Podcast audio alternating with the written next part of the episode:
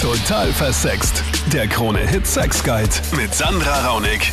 Willkommen im Podcast Total versext. Immer am Dienstag von 22 Uhr bis Mitternacht live auf Krone Hit. Und hier im Podcast hörst du die drei spannendsten Fragen aus der letzten Sendung zum Thema Sex, Liebe und Beziehung. Mit dabei im Studio dieses Mal Psychologe Nick Chian. Die Christina sollte eigentlich im Glück schwelgen, aber eine Sache stresst sie ganz gewaltig. Ich habe, also ich bin vor kurzem Mutter geworden und wie jede normale Mutter stille ich halt mein Baby und alles. Und jetzt kommt's aber, mein, mein Freund mhm. hat dann gefragt, ob, also, ob er auch mal an meiner Brust ran darf, quasi. Und das ist, das ist, das ist komplett gestört und ich mache mir jetzt Ursorgen und ich lasse natürlich nicht ran, weil ich wollte gerade fragen, hast du ihn schon rangelassen? Nein, nein, ich, ich lasse den, na, und das macht mich sehr, das macht mich fertig und jetzt wollte ich euch fragen, was ich da machen kann und woran das liegt, weil das ist ja nicht normal. Okay, also ich verstehe deine Bedenken, dass das ein bisschen befremdlich ist für dich. Nur damit ich mir besser vorstellen kann, also du stillst dein Kind und dann kommt dein Mann so angerobbt und sagt, darf ich auch mal? Ja, er, er schaut dann so zu und, und schaut so und dann fragt er, ob er auch einmal probieren darf und ran darf. Und ich habe gesagt, nein, das ist äh, sicher nicht. Fürs weil, Baby. ja, allein die Vorstellung, na, na. Ja, also ich verstehe auf jeden Fall die Befremdlichkeit, aber irgendwo, ich meine, glaubst du, ist es für ihn so ein sexueller Reiz oder ist es mehr so dieses, ich will ja mal probieren, weil ich kann mich an meine Babyzeit nicht erinnern? Ich würde beides extrem komisch finden, aber wenn, hoffe ich eher halt noch, dass es ein bisschen einen, einen sexuellen Reiz für ihn darstellt. Aber auch da also, sehe ich keinen du? sexuellen okay. Reiz. Ja, weil wenn er meint, er will probieren, wie das schmeckt. Na. Naja, das wäre irgendwie noch logisch, so der Entdeckerdrang. Ja, aber ich habe ich hab das auch schon mit Freundinnen beredet. Also keiner kennt das irgendwie. Also ich okay. habe das noch nie gehört. Ja, fragen wir doch mal den Nick. Also ich meine, dieses, du bist ja jetzt ein Mann. Ja, bin ich. Hast du, ich meine, das schon mal in deiner Praxis mitbekommen, dass das äh, interessant sein könnte für den einen oder anderen Typen? Lustigerweise ja, immer wieder. Ähm, ich glaube, dass das etwas sehr, sehr Basales darstellt, eine, eine Mutterbrust, vor allem wo Milch rauskommt. Ich weiß jetzt nicht, ob, wie gesagt, ob das was Sexuelles an sich hat oder ob das einfach nur reines Interesse ist. Ähm, das, die sexuelle Komponente kann ich absolut verstehen, genauso wie die Interesse ich glaube, wie gesagt, dass das was Normales ist bis zu einem gewissen Grad. Gleichzeitig verstehe ich, dass man sich dann nicht darauf einlassen kann. Also ich glaube, Christina, du musst mal klären, ob es ähm, jetzt nur dieser Entdeckerdrang ist, einmal kurz probieren, oder ob es tatsächlich so ein bisschen was mit diesem, da gibt es ja diesen Babyfetisch, also oder wo man halt so ein Baby sein möchte und dann quasi mit, mhm. mit Windel und bemuttert werden. Das wäre dann ein bisschen die krassere Komponente, aber das wäre jetzt, wäre das irgendwie komisch, wenn das auf einmal so aufpoppen würde bei ihm? Glaube ich schon, ja. Da müsste im Vordergrund schon ein bisschen was da sein oder zumindest mal Interesse geäußert worden sein. Also ich würde mal, ich meine, wenn jetzt die Christina ihn probieren lassen würde, ja, mhm. ich meine, so befremdlich das jetzt vielleicht für dich klingen würde, wäre das jetzt Nick deiner Meinung nach was total abnormales, perverses? Nein. Warum ist das jetzt nochmal so interessant für manche Männer? Ich habe das Gefühl, dass die Mutterbrust etwas sehr, sehr Basales darstellt. Das ist das Erste, was Männer und auch Frauen kennenlernen, was Schutz gibt, Nahrung gibt, ähm, Zuwendung und Nähe gibt. Daher auch das Interesse daran. Dann der Michael, der will wissen, ob ihn die Pille für den Mann impotent machen kann. Jetzt muss ich leider gleich sagen, die Pille für den Mann, Michael, das ist noch Zukunftsmusik. Das glaube ich auch. Die einzigen Verhütungsmittel, die es gibt für Männer, soweit ich weiß, sind Kondome und eine Vasektomie. Eine Pille für Männer gibt es leider noch nicht. Genau, also ich, äh, soweit ich informiert bin, ist das ähm, geplant oder irgendwie versuchen sie das irgendwie zu entwickeln mhm. und es wird auch mhm. immer wieder diskutiert, ob Männer überhaupt bereit wären, eine Pille zu nehmen. Mhm. Was ist da deine Meinung dazu? Also bereit, glaube ich, auf jeden Fall. Das mhm. ist nicht das Problem. Es geht eigentlich hauptsächlich darum, dass es eben noch nichts gibt, beziehungsweise dass noch nichts am Markt ist, was auch wirklich sicher ist.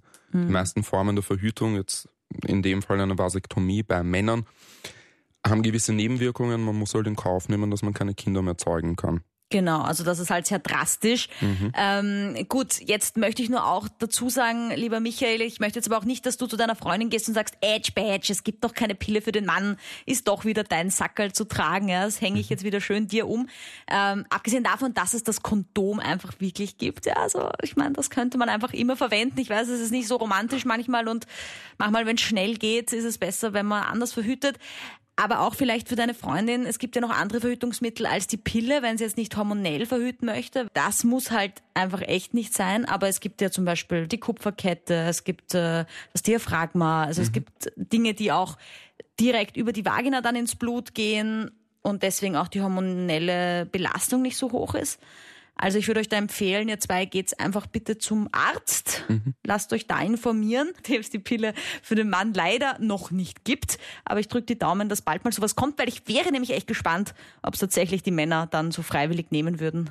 Glaube ich schon, um ehrlich zu sein. Und dann noch die Anna. Sie macht eine ganz besondere Erfahrung mit einem Fußfetischisten. Also ich habe eine ganz lustige Geschichte, beziehungsweise eigentlich auch ernste Geschichte vom Fortgehen vor ein paar Jahren schon mal zum ersten Mal mitbekommen, wo ähm, ich persönlich beim Tanzen in einem Club in Wien ähm, von hinten plötzlich angesprochen wurde und hat mich gebeten, ähm, beziehungsweise hat mich gefragt, ob er mir meine Schuhe abkaufen kann. Und ich habe halt zuerst gedacht, das ist irgendwie ein Scherz oder ein, ein Spaß oder ich weiß nicht. Und er hat dann wirklich ernst äh, mir ein Angebot für meine hohen, also für meine High Heels gemacht, die ich den ganzen Abend schon anhatte. Mhm. Und zuerst habe ich mir gedacht, okay, irgendein irgendein komischer tut. Und ähm, jetzt die letzten Jahre habe ich irgendwie mitbekommen von vielen Freundinnen von mir und ähm, einfach durchs Reden oder durchs Erzählen, dass ähm, der Typ das nicht nur bei einem Mädchen macht, sondern bei fast allen Mädchen mhm. und das jedes Mal beim Fortgehen und das nicht nur beim Fortgehen, sondern eben auch privat Leute anschreibt, fragt, ob sie verschwitzte Schuhe haben, weil er einfach drauf steht und dann mehrere hundert Euro dafür ähm, anbietet. Wie viel hat er dir denn angeboten für die Schuhe? 350. Na, servus. Und das, und das waren H&M-Schuhe, die ich gerade gekauft habe, die halt nicht viel wert waren für einen Abend, wo ich mir gedacht habe, hä, ernsthaft jetzt? Hast du sie verkauft halt, dann? Weil ich meine, das nein, ist doch ein nein, extremes nein, Angebot. Also. Ja, hab ich, im Nachhinein habe ich also später habe ich mir dann eh gedacht, so, wäre eigentlich ganz cool gewesen, aber ja. habe ich Gott sei Dank nicht gemacht, weil es ist doch etwas komisch.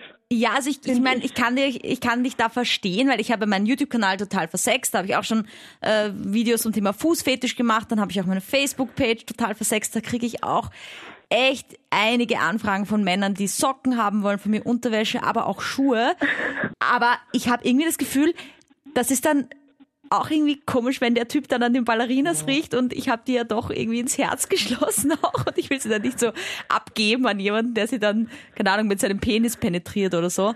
Deswegen habe ich es dann auch nicht gemacht. Aber jetzt nur kurz zu diesem Fußfetischismus, weil Nick, da möchte ich schon drauf eingehen, wenn der jeden Abend ja, in dieser Disco ist und dort 350 Euro für ein paar Schuhe zahlt, der muss ja hoch verschuldet sein. Das ist ja schon wirklich arm dann eigentlich, oder? Und der muss dann auch noch äh, am nächsten Tag wahrscheinlich im Internet was bestellen. Also das ist ja dann wirklich schon ein Fetisch, der ins Krankhafte geht dann schon. Das kann durchaus sein, vor allem wenn er dann Leute in der Öffentlichkeit stört, beziehungsweise ja, es ist meiner Meinung nach ein bisschen zu weit. Es gibt dafür eigene Internetplattformen, ähm, sind ziemlich weit verbreitet.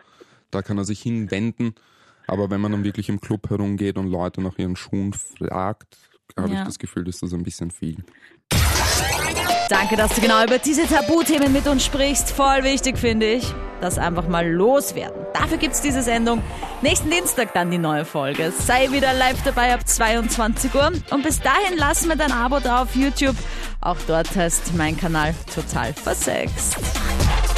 Krone.